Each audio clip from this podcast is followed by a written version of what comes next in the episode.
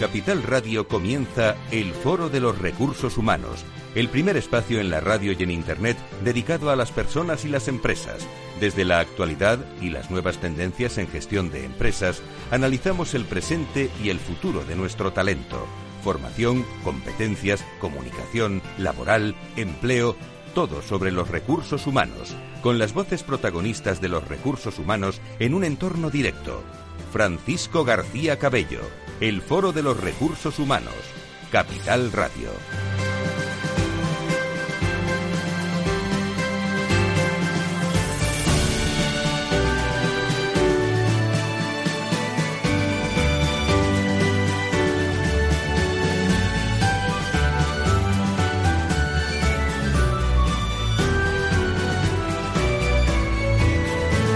¿Qué tal? ¿Cómo están? Es 20 de julio de 2020, con mucho calor en España, ¿eh? ya a las puertas del eh, verano. Les recuerdo que estaremos con todos ustedes, con los mejores momentos del Foro de Recursos Humanos en este mes de agosto 2020, este mismo programa.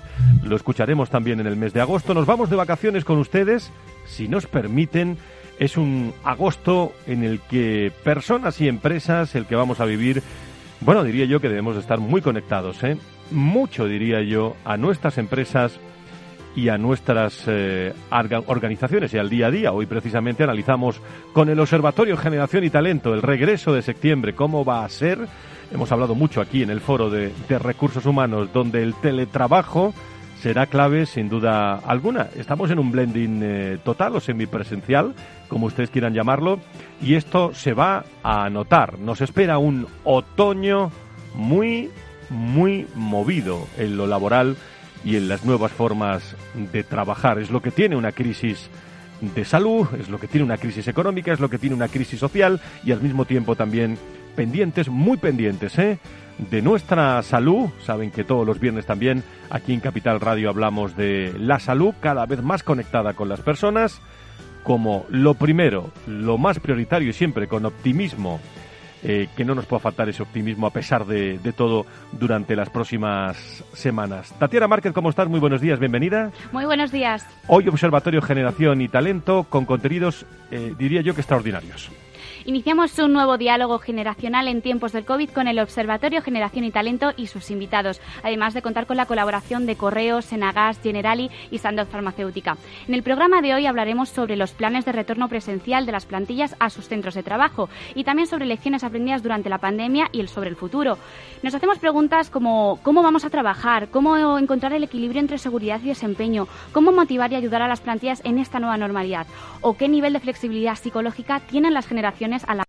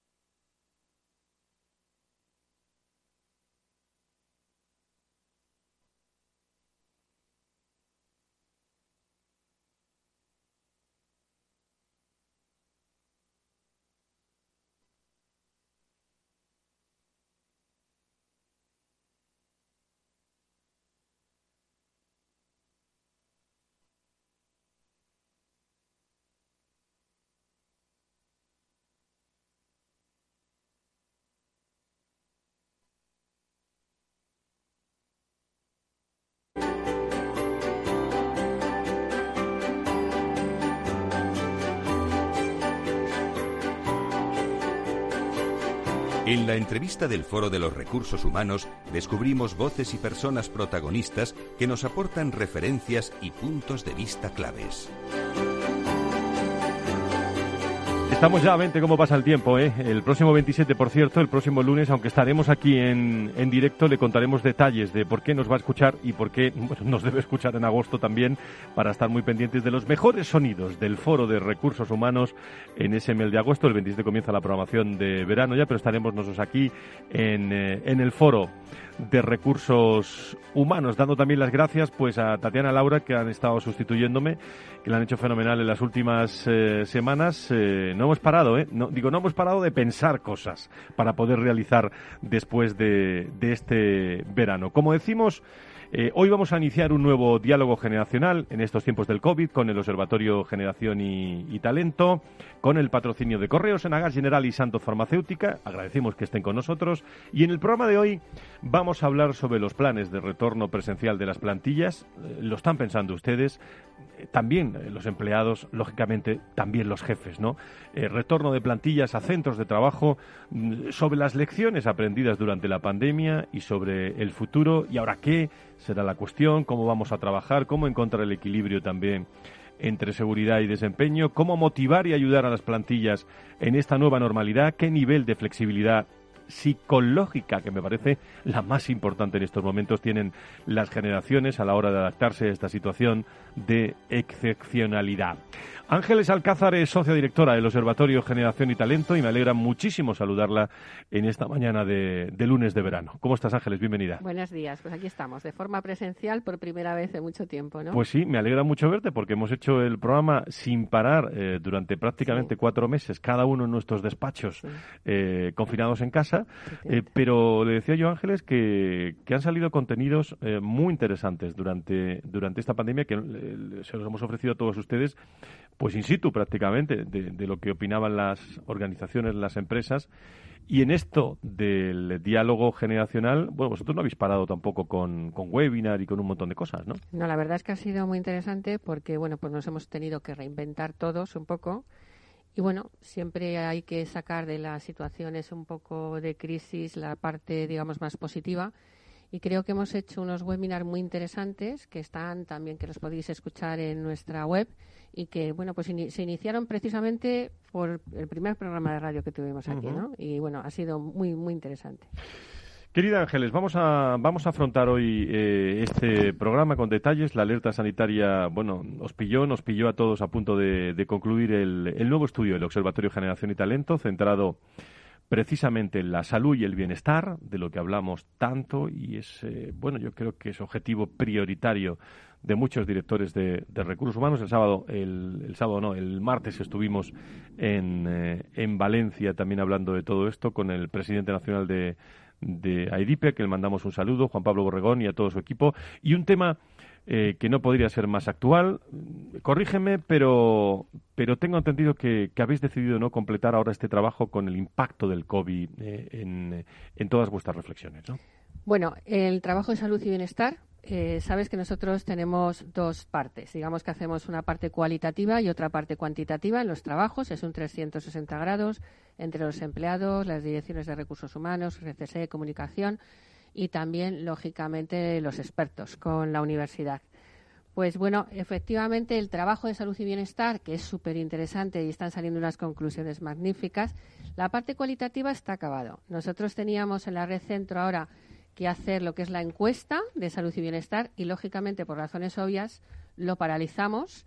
Hemos dejado tanto la encuesta como lo que sería el inicio de salud y bienestar que nos tocaba ahora en la red de Mediterráneo en Barcelona paralizada hasta el mes de enero lo que es la actividad de los foros presenciales en Barcelona y posteriormente, cuando acabemos en Barcelona, haremos lo que es la, encuesta de salud y bienestar. Mientras, pues como siempre, nos hemos planteado un nuevo reto y hemos decidido que desde, con el comité promotor, por supuesto, hemos decidido un nuevo reto. Desde septiembre a diciembre vamos a hacer una ampliación, un apéndice a ese trabajo de salud y bienestar, salud y bienestar en tiempos de COVID. Con lo cual estamos trabajando ya en la Universidad Europea, que es la que ha liderado, sabes que siempre trabajamos con una universidad la que ha liderado este proyecto. Estamos redactando una encuesta a este momento en la que las empresas también están aportando ideas para que se queden como esas buenas prácticas, ¿no? que tenemos que aprender todos de cara al futuro. O sea que yo creo que va a ser muy apasionante y, por supuesto, ¿qué ha ocurrido? Que el trabajo cualitativo, que sí está terminado y teníamos que presentarlo en julio en las oficinas de Repsol, se ha aplazado presencialmente al 5 de octubre. Pero sí o sí, ya esa parte de trabajo cualitativo que está finalizado lo vamos a presentar. Y muy posiblemente, si no lo presentáramos presencialmente, que creemos que sí, crucemos los dedos, lo haremos virtualmente porque ya también nos hemos puesto a ser millennials y tenemos todas las herramientas necesarias para hacer aulas virtuales, formación, ya, es que estamos, de eh, todo. Sí, sí. Eh, y yo creo que eso es la reacción también de, organizaciones, vosotros mismos también, porque la, la, pandemia, Ángeles, mm.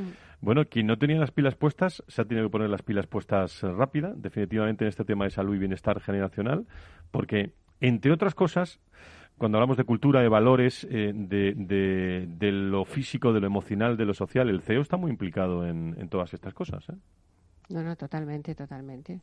De hecho, eh, por ejemplo, pues ahora con el tema de, de, la pandemia, bueno, pues nos han obligado un poco a ver cómo con las empresas ayudarles. Precisamente los webinars empezamos a hacerlos para intentar ayudar a nuestras empresas y a las que quisieran cómo gestionar el retorno de sus plantillas cómo desde el ámbito psicológico evitar ese miedo al contagio y al, ingreso ¿no? en las compañías, cómo desde el ámbito de la salud física, psicológica, cómo debían de empezar, ¿no? Y bueno, en esos webinars los expertos, afortunadamente tenemos un comité de expertos de salud y bienestar. Cuando nos pusimos a hacer este trabajo, bueno, pues como era, un, era una cosa, una materia muy específica, pues lógicamente formamos un comité de expertos en salud y bienestar, que está el Colegio de Psicólogos, está la Escuela de Medicina del Trabajo, está la Asociación de Servicios de Prevención, con lo cual un lujo de personas que están eh, que les hemos dado voz en los webinars donde han hablado sobre estos temas.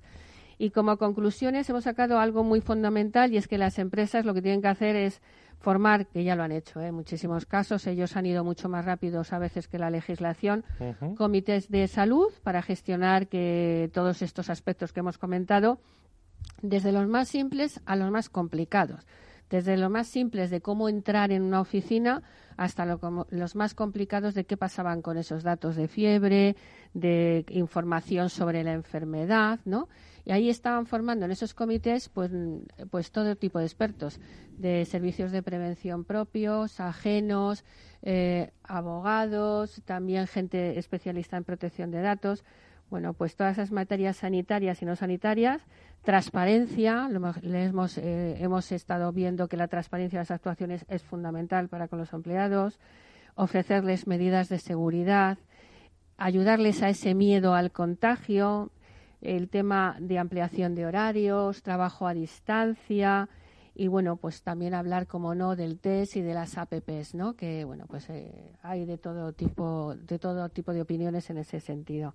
Y bueno, pues nosotros les hemos ayudado con estos expertos que hemos puesto a su disposición y con todas las dudas y con este trabajo que queremos hacer de septiembre a diciembre, porque el COVID desafortunadamente ha venido para quedarse con nosotros y lo que tendremos que hacer es aprender a vivir con él y convivir dando la seguridad, mayor seguridad posible a nuestros empleados.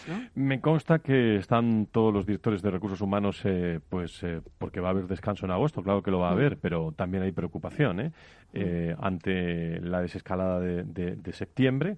y nos interesa mucho escuchar pues la voz también de las empresas aquí, aunque sigamos hablando con Ángeles, porque creo que tenemos hilo directo con Pilar Codina que es responsable de diversidad y RSC de SGS eh, y, creo que está al otro lado del hilo telefónico. Eh, querida Pilar, ¿cómo estás? Muy buenos días, bienvenida. Muy bien, buenos días. Bueno, ¿todo bien? ¿De salud me refiero tú y todo tu equipo? Sí, sí, por suerte sí. Muy bien. muy bien. Pues al retomar las empresas su actividad, la protección de la, de la salud de su personal es ahora muy importante, más importante diría yo que nunca. Hoy el eh, privilegio de hablar con vosotros desde SGS, que, sabe mucho eh, sobre protocolos de prevención y sobre todo la verificación también de estos protocolos. Más allá de implantar, Pilar, medidas puntuales, eh, ¿ha llegado ya la hora de, crear esa cultura de la seguridad que están trabajando, me consta, muchas empresas en las organizaciones en estos momentos? Sí, sí, absolutamente. Ahora, bueno, es un momento excepcional para avanzar en esta la creación de una verdadera cultura de seguridad. A ver, todavía hay mucha heterogeneidad en lo que respecta a la cultura de seguridad en las organizaciones, pero en general en España es una cuestión en que debemos trabajar mucho aún. No cabe duda que la alarma sanitaria mundial ocasionada por el COVID-19 pues, ha venido a dar un impulso para mejorar la cultura de seguridad en las organizaciones, pues ya que, hemos sido más conscientes de aspectos como, por ejemplo, una visión más holística de la salud, en el sentido de que nuestra salud eh, es única y no podemos desligar lo que sería la salud laboral de la personal. También es importante pues el valor de la seguridad y salud en el trabajo eh, la sociedad ya antes del COVID-19 ya demandaba lugares de trabajo mm, no tan solo seguros, sino también saludables y demandaba empresas responsables pues, con las personas, la sociedad y también con el medio ambiente. Y con esta situación de pandemia pues, se ha convertido en, algo más que una demanda, se ha convertido pues, en una exigencia. Eh, diríamos que es como una especie de conciencia colectiva que Mm, bueno, de esto último es lo que hablamos cuando hablamos de cultura de prevención y cultura de seguridad. Pero bueno, también necesitaremos esperar a la era post-COVID-19 para evaluar cómo la sociedad y las organizaciones han integrado la cultura de seguridad y salud. Pilar, y esa cultura, eh, mm, vamos a ver, ¿por dónde empezamos? A ver, buena pregunta. Eh, teniendo en cuenta que la cultura de seguridad mm, se suele definir pues como un conjunto de actitudes, valores y, creencias compartidas por todas las personas de una organización, bueno, como cualquier cultura, eh, pero es en relación en este caso a la salud, los riesgos, las medidas de prevención, etcétera, pues solo se puede crear una cultura de seguridad si existe un manifiesto y verdadero interés por las personas y sus condiciones de trabajo y de salud. Esto es la premisa primera. Y claro, esto tiene que ir eh, refrendado por un compromiso real y visible eh, de la dirección de la organización y de todas las personas que la integran. Y en segundo lugar, pues es necesario conocer eh, e integrar estos principios de cultura de seguridad en, en lo que sería toda la gestión empresarial. O sea, no nos tenemos que quedar solo pues en, en, el, en el área de prevención o de, de salud. Y en el caso de SGS, que tú, tú eres la responsable de diversidad y responsabilidad social corporativa, ¿cómo lo estáis trabajando, Pilar?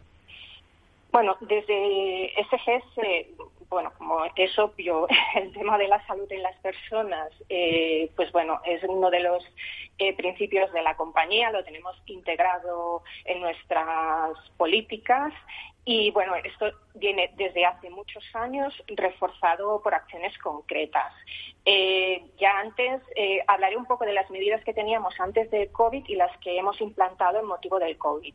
Antes del COVID, pues mucha incidencia en lo que es esto que decimos de crear la cultura de seguridad. Tenemos unas safety talks que son charlas sobre temas pues de prevención, de salud, etcétera, que se organizan mensualmente y son eh, los responsables de los equipos quienes dan estas charlas.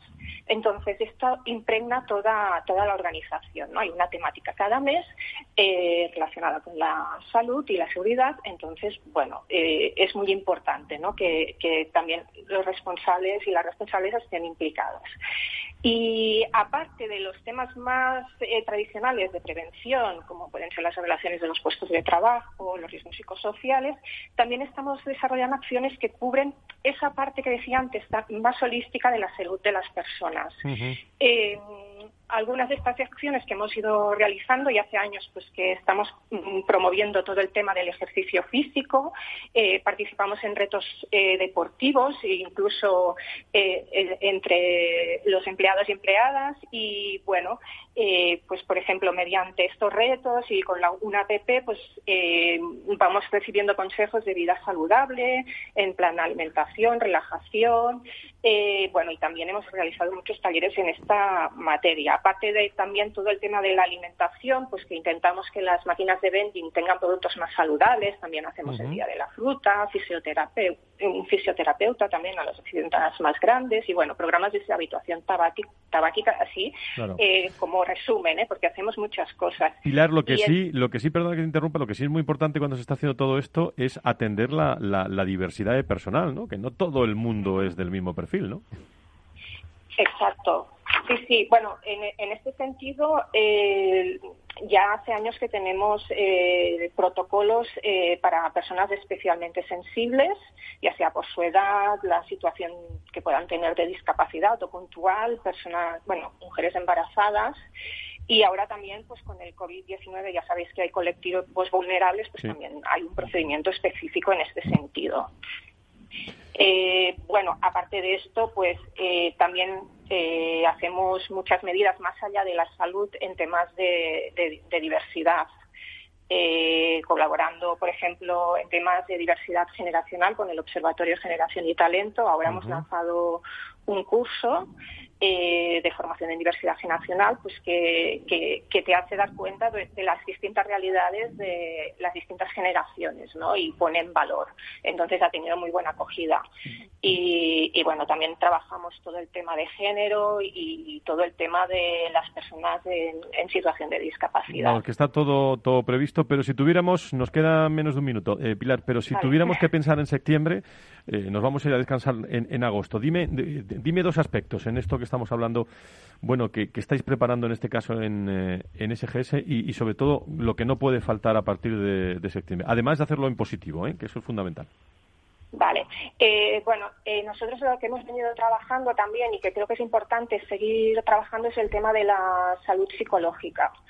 Eh, atendiendo a los distintos colectivos que tenemos. Ya hemos realizado actividades durante el confinamiento eh, por el tema del miedo, bueno, cómo afrontar la nueva realidad y también ahora durante las desescaladas estamos realizando actividades de, apoyo psicológico, talleres, etcétera, pues para, para, para superar esta nueva, esta nueva situación y adaptarnos. Pues cómo están volviendo las empresas para septiembre, eh, con Pilar Codina, responsable de diversidad y RSC de SGS, que nos acompaña en esta sección que tenemos con el Observatorio Generación y Talento. Seguirá, como eh, es habitual, con nosotros Ángeles Alcázar. Y enseguida nos vamos a la Universidad de Comillas, eh, ICADE, a conocer más detalles sobre, bueno, qué opina la universidad en contacto con las empresas y con el observatorio de cómo estamos preparando esa vuelta en septiembre de las empresas. Será en unos segundos. No se vayan, ¿eh?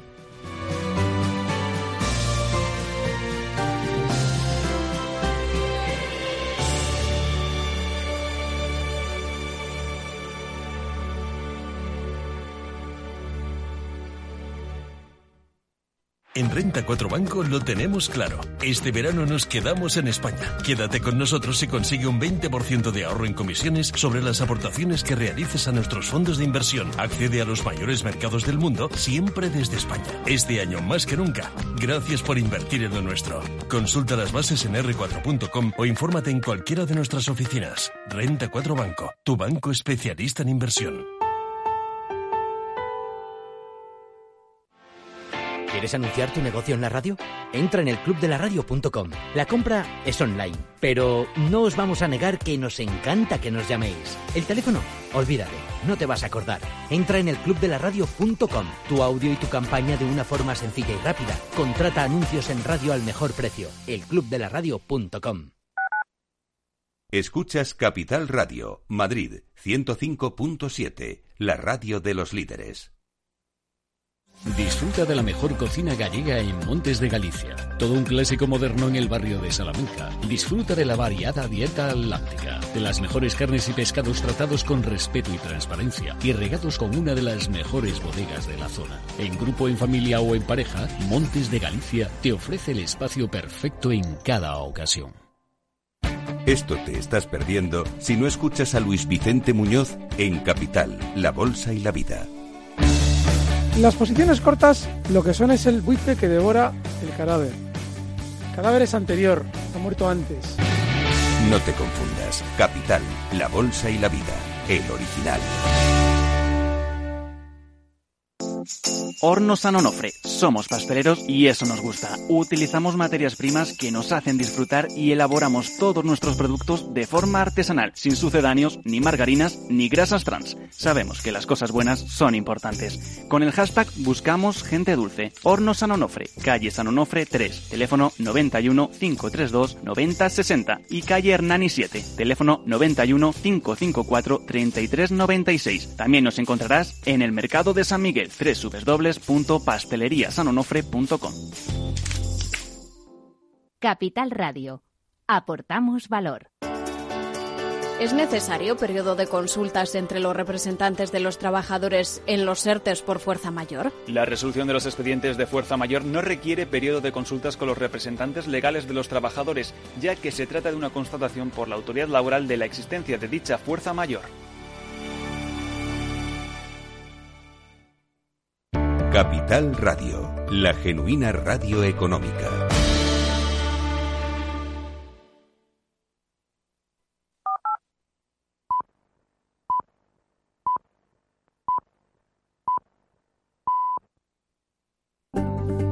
Conecta con el foro en Twitter, arroba fororrhh o llámanos a redacción arroba fororecursoshumanos.com.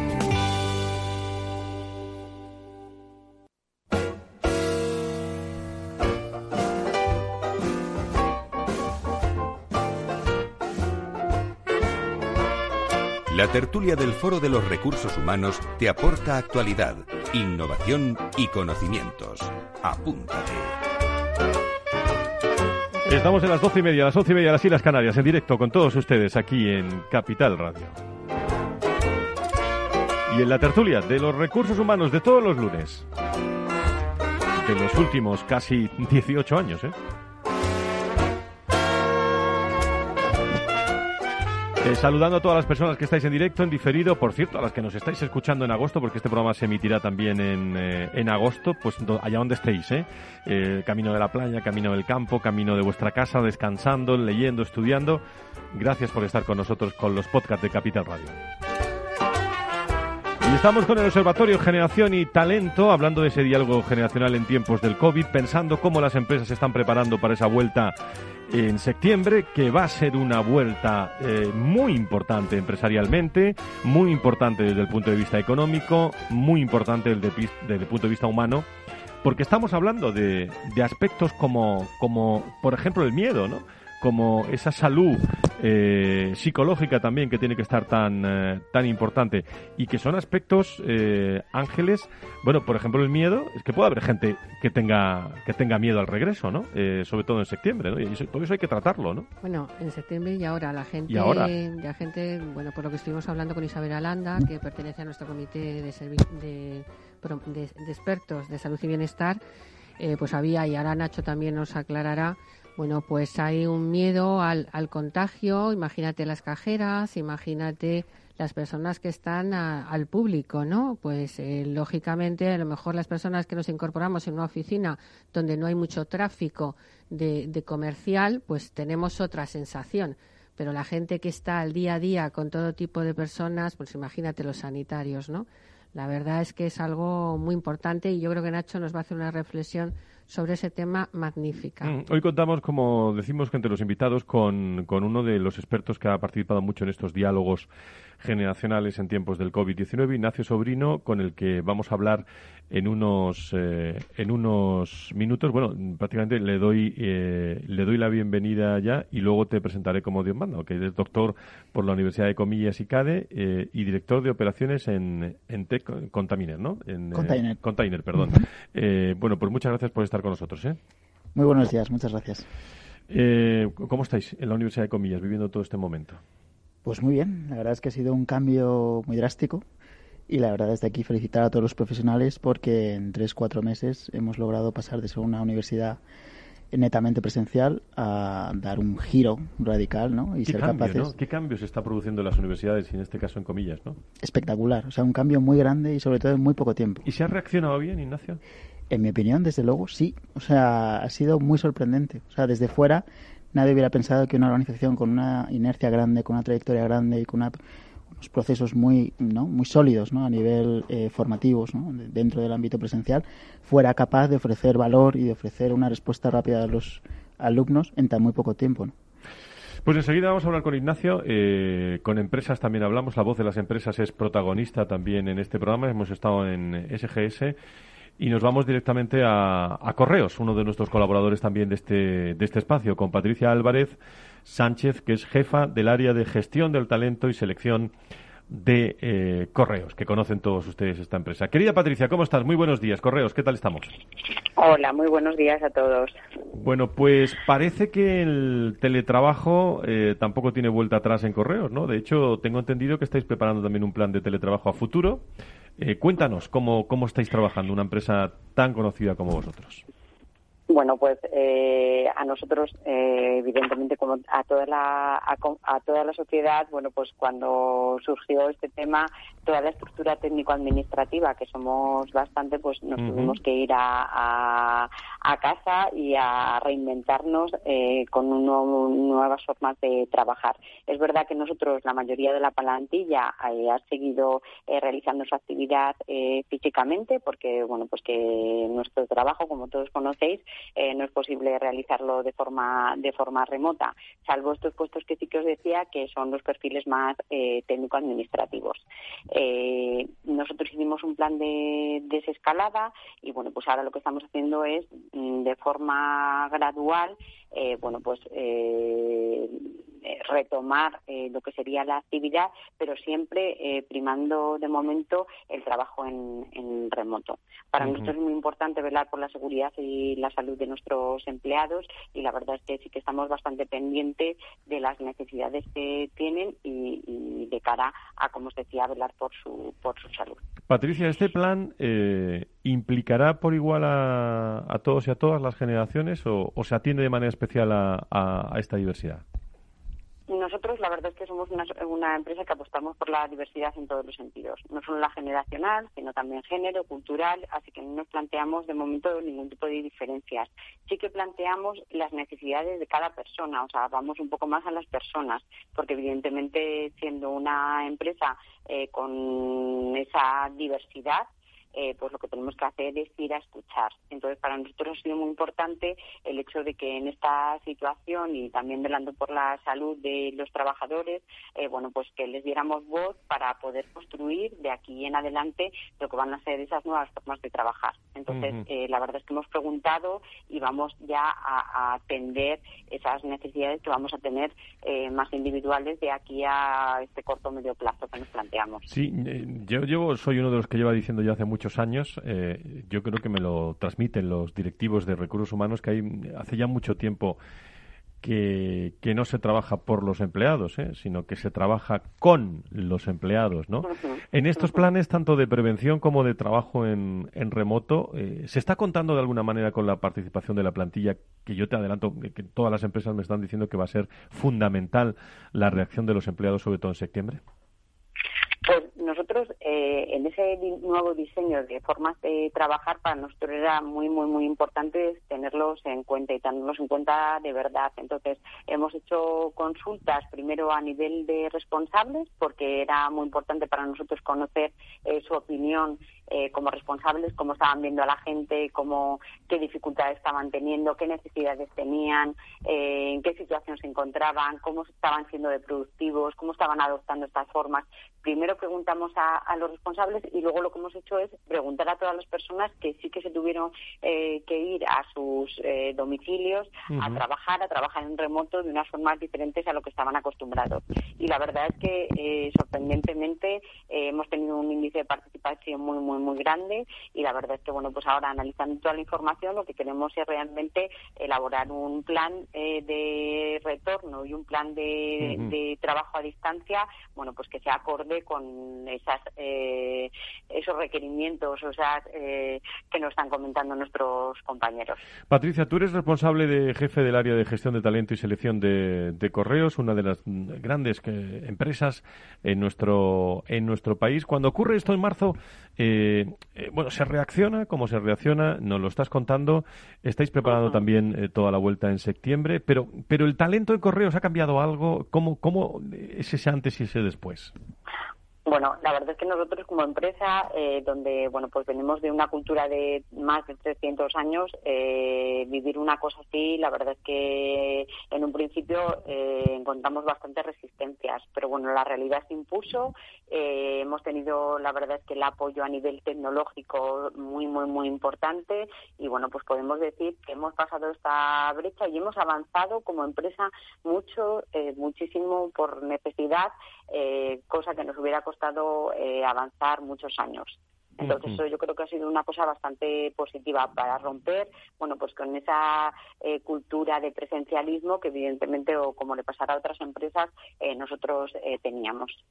¿Y qué tipo de, apoyo creéis que más van a necesitar los trabajadores en esta nueva normalidad que comenzamos? Porque se está viviendo este COVID-19 prácticamente eh, como una retransmisión en la que no hemos tenido no hemos tenido tiempo para ensayar. Mm, Patricia, eso es lo más importante.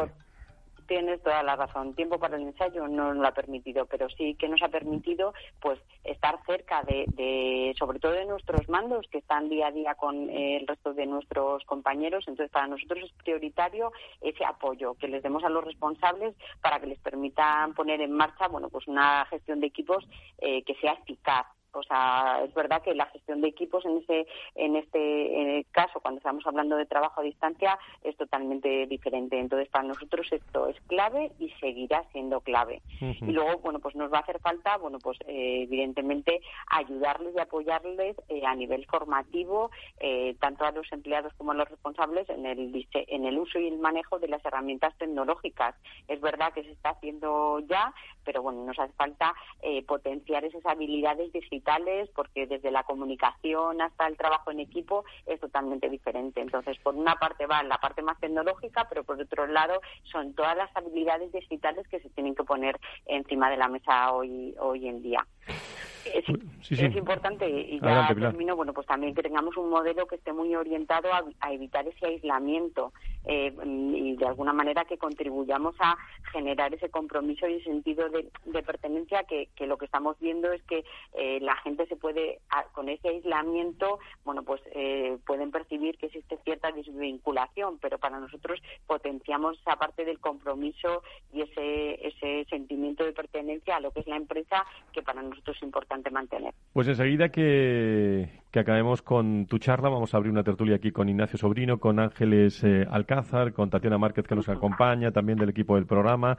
Pero, mm, eh, no sé, eh, Ángeles, si quieres saludar o decirle hola a Patricia o, o, comentar algo de lo que ha dicho, que ha dicho cosas muy interesantes. Bueno, pues saludar efectivamente a Patricia y la verdad es que, ¿qué tal, Patricia? Yo sé que Correos está trabajando mucho en este tema, ya ha trabajado no solamente antes del COVID. Por ejemplo, le dimos un premio Generaciona porque el plan tan importante que está poniendo de diversidad generacional y, por ejemplo, yo creo que es un ejemplo, es, por ejemplo, la, la oficina de correos de Málaga, en la que se pusieron de manera de manera a trabajar en equipos intergeneracionales, donde había un mentoring inverso, donde había esa enseñanza de las nuevas tecnologías a los más senior y, por otro lado, los más senior lo que trasladaban era su conocimiento y su expertise en correos.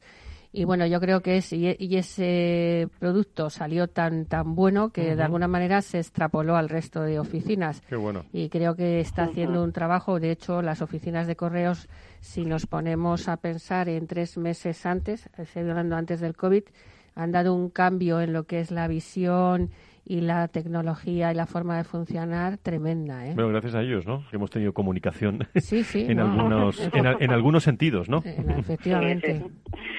Sí, es un, es un tema que bueno que estamos muy pendientes. Tenemos una edad media elevada en cuanto al mm. tema de, la diversidad generacional y para nosotros es muy importante que, que podamos transmitir ese know-how, esa forma de hacer de nuestros mayores hacia el resto de generaciones que vienen. Que estamos aquí porque tenemos 300 años de historia, pero queremos seguir teniendo muchos más. Tatiana Ignacio, ¿alguna cosa para nuestra invitada de, de correos? No sé si queréis eh, saludarla, eh, Tatiana. Hola, ¿qué tal, Patricia? Eh, pues nada, eh, simplemente felicitaros por el gran trabajo que habéis estado haciendo durante la, pandemia, que no es escaso, como os habéis entregado en, cuerpo y, almas mm, y, sobre todo, pues valorar eh, esas profesiones que, que, en un principio, pues a lo mejor dices, no tienen una formación como más especializada y luego ha quedado demostrado que son imprescindibles y que también le ha servido para mucha gente como un baño de humildad. Bueno, pues Patricia, le, das un abrazo muy fuerte a mi amiga Concha la abuela, ¿eh? que sé que, está ahí a pie del cañón contigo. ¿eh? Nos está escuchando de tu parte. Pues, pues un abrazo muy fuerte a todo el equipazo de, Correos, a hombres y, hombres y mujeres que están trabajando en, todo este aspecto de, selección, de formación, de, talento, a todo el equipo de recursos humanos. Patricia Álvarez, gracias por estar con nosotros. ¿eh? Gracias a vosotros.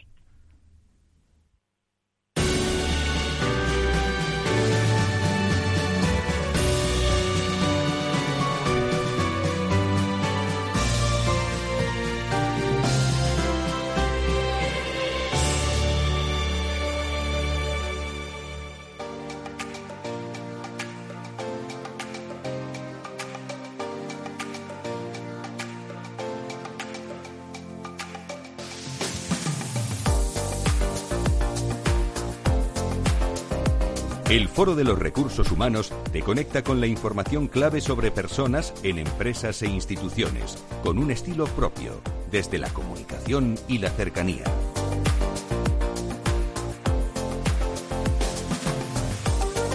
Estamos en directo en el Foro de Recursos Humanos, como todos los lunes, eh, preparando ya esta escuela de verano del próxima, de la próxima semana. Por cierto, el 30 de septiembre, encuentro anual del Foro de Recursos Humanos en la sede de Capgemini, preparando ya muchas cosas.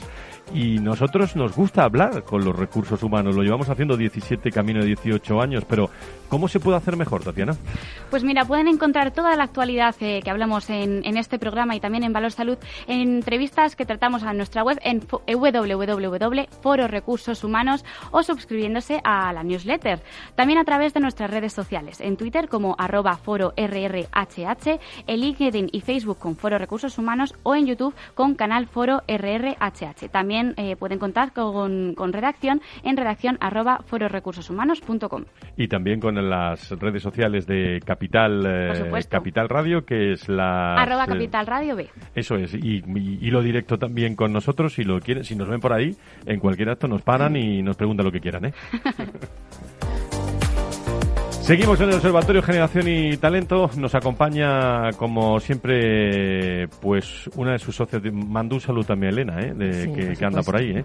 Muchísimas gracias. Ángeles Alcázar, eh, socia directora del Observación Generación y Talento. Un abrazo también para, para Elena. Y como digo, nos acompaña Ignacio Sobrino, que es doctor en, en la Universidad de Comillas y CADE, director de operaciones en TED Container.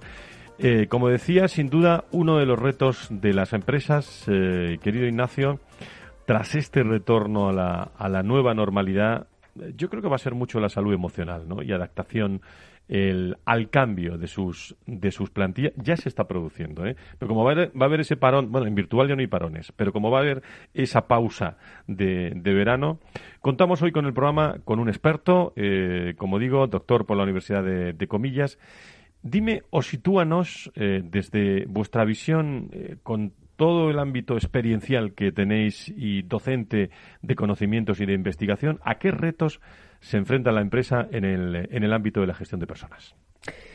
Pues muy bien, Fran. A ver, eh, ahora mismo estamos en un momento bastante interesante, ¿no? Como todos conocemos. Pero claro, más allá del COVID, que por supuesto está presente en nuestro día a día y ha transformado la vida de organizaciones y, a nivel de personas, realmente hay más cosas, ¿no? Y hay muchas otras tendencias que también tenemos que, tener en cuenta y que no podemos olvidarnos, ¿no? A ver, eh, hemos identificado cuatro principales que paso a resumir de una forma breve. En primer lugar, em, los tanto directores de recursos humanos como los CEOs están manifestando de una forma ya eh, muy contundente que se sienten totalmente superados por la complejidad o que tienen serias dudas de que algunas de sus organizaciones puedan hacer frente a los niveles de complejidad que están eh, enfrentando. Entonces, claro, obviamente todo esto que vamos a contar, si tenemos ya en, eh, cuenta el ámbito COVID, pues podemos imaginarnos ¿no? que esto se multiplica por dos o por tres. Luego, eh, en segundo lugar, otro tema que también tenemos que, destacar y que han comentado nuestras compañeras anteriormente, Pilar y Patricia, y Ángeles, es el ámbito de la salud. O sea, pero ya no, insisto, solamente salud vía COVID, sino también salud a nivel de riesgos psicosociales y a nivel de ya eh, niveles de presión entre trabajadores. ¿no? Hay estudios que apuntan que en torno al 22% de los trabajadores o han estado deprimidos o son susceptibles de estar en depresión, ¿no? derivados, por ámbitos del trabajo. Con, lo cual es un tema que, yo creo que a todos los directores del curso humano nos preocupa y que nos tiene y que tiene que estar un poco en la mesa de cualquier organización y de hecho gracias a Dios ya lo está. En tu tesis doctoral eh, hablas de, creo, eh, me corriges, eh, de un valioso, hemos comentado antes, un valioso recurso ¿no? para la adaptación de las personas al cambio, que es la flexibilidad psicológica. Me ha gustado mucho esto. ¿En qué consiste esa flexibilidad psicológica que no sabiendo en lo que consiste según tu versión, la vamos a tener que utilizar mucho desde, desde ya? Pues la flexibilidad psicológica no es ni más ni menos que el resultado de una terapia, ¿no? que suena un poco mal porque no nos gusta oír mucho esa palabra, pues a veces es necesaria, que es la terapia aceptación y compromiso. Entonces, básicamente la flexibilidad psicológica es la capacidad que tiene una persona de eh, gestionar sus eventos privados, entendiendo por estos emociones, pensamientos, sensaciones, etcétera, para ser coherente y ser eh, consistente con una dirección que marcan sus valores. Es decir, la capacidad que tiene una persona de primero saber lo que quiere, ¿no? clarificar sus valores, para acto seguido ser capaz de, al margen de lo que suceda, seguir dirigiéndose hacia sus valores. Eso es más o menos así en, un minuto. ¿Y, esto eh, cómo se hace en las, eh, en las empresas españolas? Bueno, yo creo que es consciente de ello el director de, recursos humanos, pero ¿tiene que ser consciente alguien más por arriba? Pues tienen que ser conscientes desde luego todos. O sea, sabemos que al final, y, lo han comentado de hecho antes las, las ponentes anteriores, o sea, si esto no está impulsado, cualquier cambio a nivel cultural que no esté impulsado de verdad por el CEO o por el nivel C, es imposible que al final llegue a todos, al resto de trabajadores. Pero diría más, también no solamente a nivel arriba, sino también abajo. O sea, también estamos hablando de una, de una transformación más de abajo arriba, en el sentido de que lo que está abogando la, la flexibilidad psicológica es por una responsabilidad individual en la que la persona, en lugar de caer en la habitación experiencial y caer en la queja, en la crítica, etcétera, asume que tiene que llevar a cabo una serie de transformaciones o una serie de decisiones personales para ser más coherente y más consecuente con lo que de verdad es importante para ella. Y esto, pues bueno, tiene unos beneficios eh, asociados muy importantes a nivel de compromiso, a nivel salud, a nivel eh, en, muchos ámbitos de lo que es la gestión de personas. Insisto que los empleados eh, no es que vayan a tomar una posición y ya la tenían, lógicamente, pero va a haber muchos cambios en, cultura, en valores, en, eso en las organizaciones. Pero, Ignacio, ¿cómo puede ayudarnos en este momento de disrupción total? Eh, ¿Y por qué podría ser interesante desarrollar esta capacidad en los, en los trabajadores, en los empleados? Pues muy bien, pues mira, en primer lugar, porque al final se ha demostrado que tiene una serie de impactos muy claros, ¿no? a nivel de investigaciones bastante potentes, con una muestra de más de 3.000 trabajadores, en variables como, por ejemplo, el empoderamiento psicológico. Es decir, la capacidad que tiene una persona de hacer frente a la complejidad, por así decirlo, o al sentido o al impacto que tiene su trabajo en el día a día. Con lo cual entronca muy directamente con algunos de los retos que habíamos comentado antes. Luego, claro, esto viene del ámbito clínico, con lo cual eh, los beneficios que tiene a, nivel salud son muy claros. ¿no? O sea, personas con mayor flexibilidad psicológica tienen un nivel eh, mayor de salud mental. ¿no? Por otro lado, también está demostrada su relación con la propensión a la innovación, es decir, con la capacidad que tiene una persona de hacer cosas nuevas. ¿no? Entonces, claro, por ejemplo, Patricia lo comentaba, ¿no? la necesidad de las personas de adaptarse a nuevas formas de trabajar, pues es justo esto en parte, ¿no? la necesidad de que alguien o la capacidad de alguien que pueda empezar a trabajar de forma distinta. Y por último, eh, un tema de cómo vinculamos ¿no? a la gente. Entonces, claro, si tú ayudas a clarificar a las personas qué es lo importante para ella a nivel valores, es más fácil que luego esa persona esté vinculada con la organización, con lo cual también se ha demostrado que, existen beneficios a nivel compromiso. O sea, que sí que puede ser interesante para ayudar a las, a las personas y a las organizaciones a adaptarse ¿no? a este entorno buca eh, marcado por el COVID. Cada vez también es más importante, y lo va a ser ¿eh? Eh, conforme vayamos avanzando en esta, en esta pandemia, en esta crisis del COVID-19 que no ha finalizado. Y, mm, bueno, la, individualización, ¿no? cada vez vamos a hablar más de, los nombres y apellidos de los empleados, aunque sean 10.000, ¿eh? pero cada uno tiene su necesidad. Al final entiendo que estaríamos entrando en un dominio muy personal del trabajador. Mi duda es si no podría, Ignacio, suponernos algún tipo de eh, conflicto ético. Pues es una duda francamente buena. O sea, y la verdad es que em, sinceramente creemos que no, que es justo lo contrario. O sea, al final lo que estamos haciendo, si logramos que las personas tengan mayor flexibilidad psicológica, es eh, precisamente ayudarlas a que tengan mayor libertad interior, en el sentido de que estas personas sepan de verdad lo que es importante para ellas y por tanto puedan ser más consecuentes con lo que sea importante para ellas. O sea, no les estamos intentando imponer qué es importante. Ellas tienen que hacer un ejercicio de clarificarlo. Lo que sí que queremos hacer posteriormente es, oye, si tú sabes a dónde quieres ir, nosotros como empresa va a ser más fácil que te podamos decir, vale, pues nosotros también queremos ir por ahí. O queremos andar esta mitad del camino contigo. O por lo menos vamos en la misma dirección, ¿no? Vamos los dos hacia el este. Pues oye, eh, a lo mejor tenemos caminos distintos o pequeños intereses distintos, pero lo importante es común. Con lo cual, al final, en ese sentido, no estamos intentando hacer una herramienta más para que el, trabajador no se rompa, por así decirlo, sino que lo que estamos tratando es de ayudarle a que de verdad se conozca mejor y a partir de ahí eh, descubra si de verdad esta empresa es el sitio o el vehículo que le puede ayudar a ir más lejos o a llegar a la última instancia, pues si tiene que adoptar otros cambios. Claro, aquí Ángeles, eh, y abrimos unos últimos minutos de, charla eh, con Ignacio Sobrino. Eh, de la Universidad de Comillas. Claro, la duda es, estamos en lo que estamos, que es la salud, lo más importante, eh, pero no sé si esta pandemia quizás ha hecho emerger, no lo sé, ¿eh? lo mejor del talento de las organizaciones y, qué, hacemos con los nuevos valores ¿no? de las propias organizaciones. ¿Qué opináis? A ver, lo primero que quiero decirte es que las reflexiones que ha hecho Nacho de su, de su tesis está avanzada en una encuesta de 4.500 personas que hicimos en el diagnóstico de la diversidad generacional que trabajamos en el observatorio ICA y CADE en este tema. Esa es la primera encuesta, es el primer estudio que se hizo sobre diversidad generacional y esa encuesta es la primera encuesta que tiene unos datos con rigor científico, con profundidad, con método, rigor, impacto y utilidad.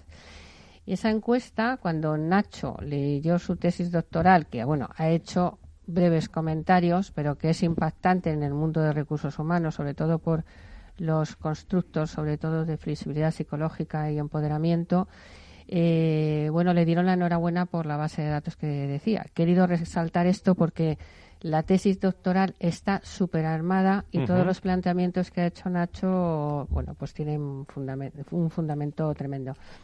Y con respecto a lo que estabas comentando, pues yo creo que también, además, relacionando un poco con lo que han hablado Pilar y lo que ha hablado Patricia y tal, pues fíjate, yo me hago la reflexión del trabajo que hicimos con liderazgo intergeneracional donde hablábamos de los 10 comportamientos que tiene que tener los managers y sobre todo en estos tiempos que tenía que ver mucho y destacar tres comportamientos e-, especiales, que es el rol del equipo, comunicación y, conciliación. Fijaros qué importante en este momento el manager que sepa eh, cómo comunicar en estos momentos los objetivos de la compañía cuando no estamos juntos o eh, comunicarlos con una inteligencia emocional, ¿no? sabiendo cómo es nuestro individuo la persona que tenemos que tenemos enfrente, es decir, bueno, en este caso online, ¿no? Que tenemos para poder ayudarles y, poder, de alguna manera, cada uno vive de una manera distinta la crisis, ¿no? Nos queda muy poquito, eh, pero no sé si, Nacho, 15 segundos, ¿eh? Simplemente, o sea, yo Porque nos está esperando tequila, nos vamos con tequila. ¿Eh? dime, dime, dime. Nada, simplemente que yo creo que sí que eh, sí he visto emerger, de hecho, muchas cosas muy buenas. O sea, y he visto cambios, eh, la verdad, tanto en TED como en ICADE, que, me han sorprendido para bien y creo que esto es muy esperanzador, ¿no? De cara a este entorno de, a veces tan amenazador. Pues si Dios eh, quiere, nos vemos el día 28. El 28 lunes aquí para el próximo programa. a todo el equipo del Observatorio Generación y Talento, un excelente verano, ¿eh? Que paséis un excelente verano y mira lo que te hemos puesto, Ángeles, para acabar. a, a ti te gusta esto. Venga.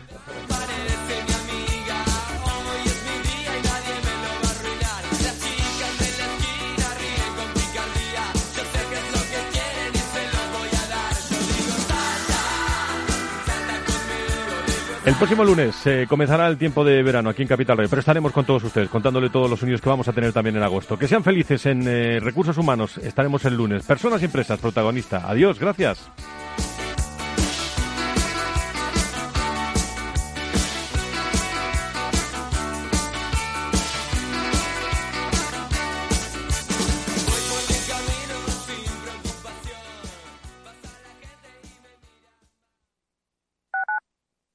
Capital Radio Madrid 105.7.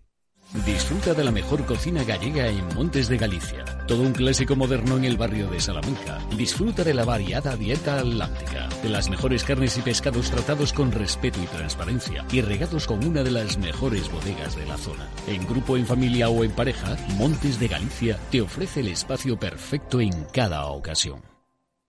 Los datos son el petróleo de nuestro tiempo. ¿Quieres saber cómo el Big Data está cambiando nuestras empresas y nuestras vidas? Capital Radio, Piper Lab y la Red de Mentoring de España presentan Data is in the Air el primer libro que recoge la transformación digital que viven las empresas españolas contada por sus protagonistas. Data is in the Air, un libro para leer este verano y que también se escucha. Necesitas saber por qué los datos son el nuevo capital. Busca el libro en Amazon o pregúntanos por él. Data is in the Air. En el restaurante Gaztelubides somos rigurosos con la selección del producto para crear recetas imaginativas que acompañamos de una bodega generosa y brillante y de nuestra magnífica terraza durante todo el año. Restaurante Gaztelubide, carretera de La Coruña, kilómetro 12200, La Florida. Teléfono 91 372 8544. Una recomendación del programa gastronómico Mesa y Descanso. Esto te estás perdiendo si no escuchas a Luis Vicente Muñoz en Capital, La Bolsa y la Vida. Lo malo que tiene tal vez la bolsa, que es un mercado precioso, es que es muy objetivo y muy cruel. No te confundas. Capital, la bolsa y la vida con Luis Vicente Muñoz, el original. Capital Radio. Siente la economía.